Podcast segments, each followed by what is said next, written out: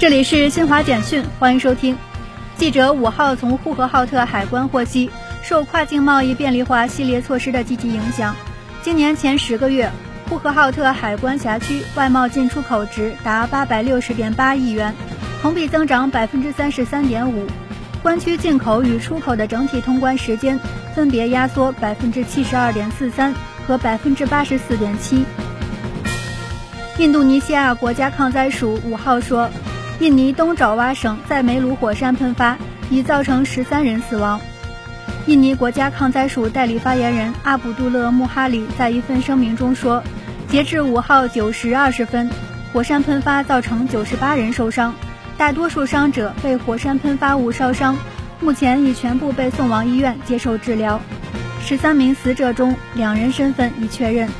救援和撤离工作仍在进行。有九百零二人被紧急疏散到临时避难所。日本农林水产省五号宣布，千叶县一处养鸭场出现禽流感疫情，